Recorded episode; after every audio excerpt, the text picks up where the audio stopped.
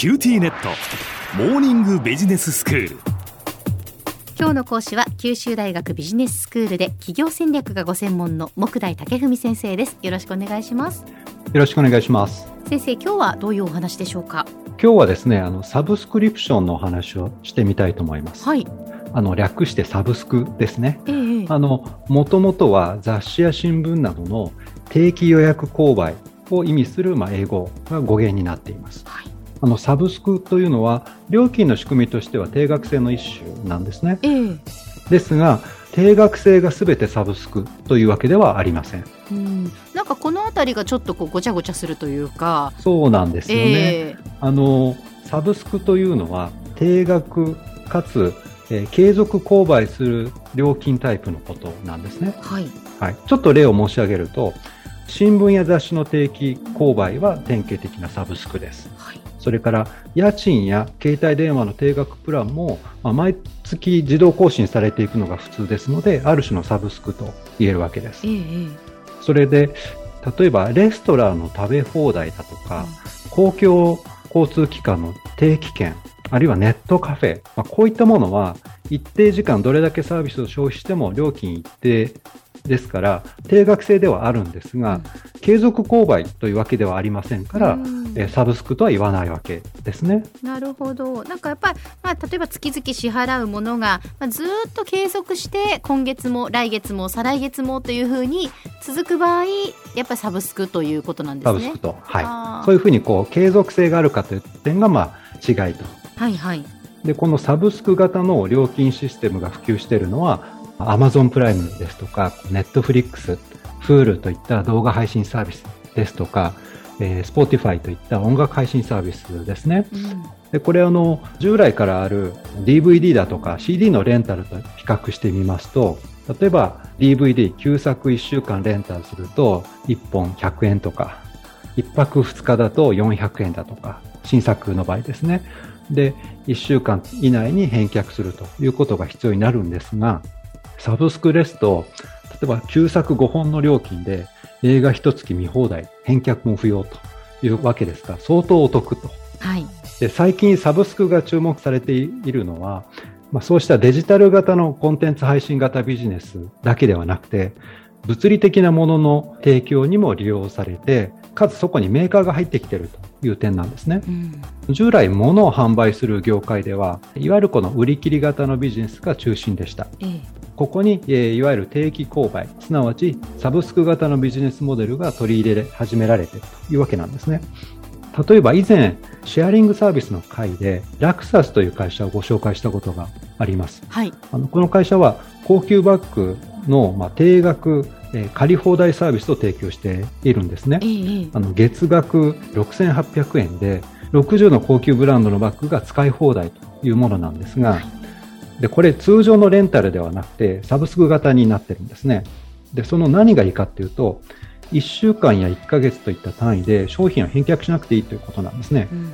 ラクサスの場合にはサブスクですから会員であるう間はレンタルしたバッグを返却する必要ないんですね、うんうん。で別のバッグが使いたくなったらその時に返却し代わりに新しいバッグをまあ何回でもレンタルできると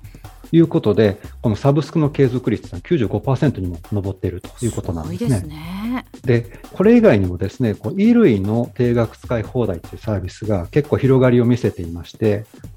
例えばエアークローゼットだとか、えーそれから貸し借りといった洋服だとかネクタイをレンタルしてくれる、まあ、サービスがあるんですね。はいで自分の好きな好みに合ったスタイリングを選べたり逆に自分ではよくわからないコーディネートなんかを提案してくれるという点が受けてるらしいんですね。うんあの事業者にとってのサブスクのメリットなんですがもちろん一番のメリットは購買の自動継続にあるわけです。ええただあの最初のまあ1ヶ月だとか数ヶ月でユーザーがメリットを感じないとすぐに継続が打ち切られてしまうリスクがあるんですね。うんですからユーザーの好みに合わせたサービスの最適化ですとか、あるいはこの新鮮さの提案というのが、サブスクを成立させる上では、まあ、非常に重要になってくるわけです。Amazon プライムですとか、Spotify といった音楽や映画のこの配信サービスの魅力というのは、もちろん定額使い放題というお得感にあるんですが、うんサブスクを継続してもらう上では、まあ、さらにこの新鮮さの提供っていうのが非常に重要になってくるわけです。うんサブスクで成功している配信サービスは、利用者がこれまでだったら視聴しなかったようなジャンルの映画ですとか音楽にま出会えるようなこうレコメンデーション機能で工夫を凝らしているんですね。例えば野菜の定期配達サービスにオイシックスというものがあるんですが、はい、まあ、彼らはですねこの新鮮な野菜を定期的に配送するだけではなくて利用者の好みですとかライフステージに合わせて食材の選択やおすすめの献立そのレシピを細かく調整してこう宅配以上の価値を生むように工夫されているわけなんです。もうなんかその人とかその家庭に合った提案っていうのがこうできるようになってきたっていうことですよね。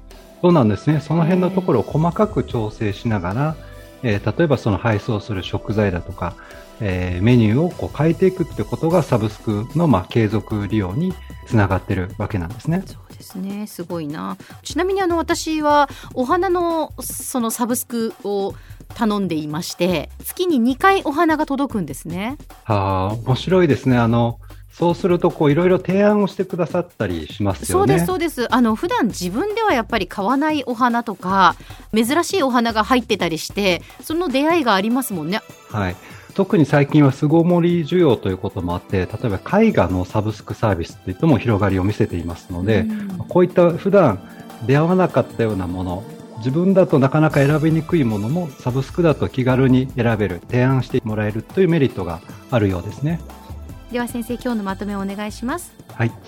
サブスクリプション略してサブスクとは定額かつ継続利用する料金タイプのことです。サブスクは動画配信や音楽配信などコンテンツ配信型のビジネスで一般的ですが最近では衣服や食品住宅乗用車といったものの提供サービスでも採用が進んできています。一定金額でサービスが使い放題という点が魅力なんですが、定額使い放題という以上の価値を提供できないと契約の継続がまあ望めないと言えます。新たな映画や音楽との出会い、洋服のコーディネートや健康的な飽きが来ない献立の提案など各社様々な工夫を凝らしているというわけです。今日の講師は九州大学ビジネススクールで企業戦略がご専門の木大武文先生でした。どうもありがとうございました。どうもありがとうございました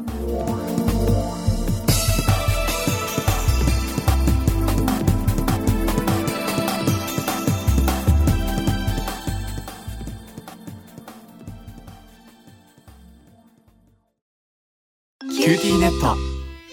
私を捨てて他に乗り換えるの？君は僕には高嶺の花すぎたんだ。それに彼女はありのままの俺をそのまま受け入れてくれるって。今お使いのスマホそのままで。乗り換えるなら QT モバイル。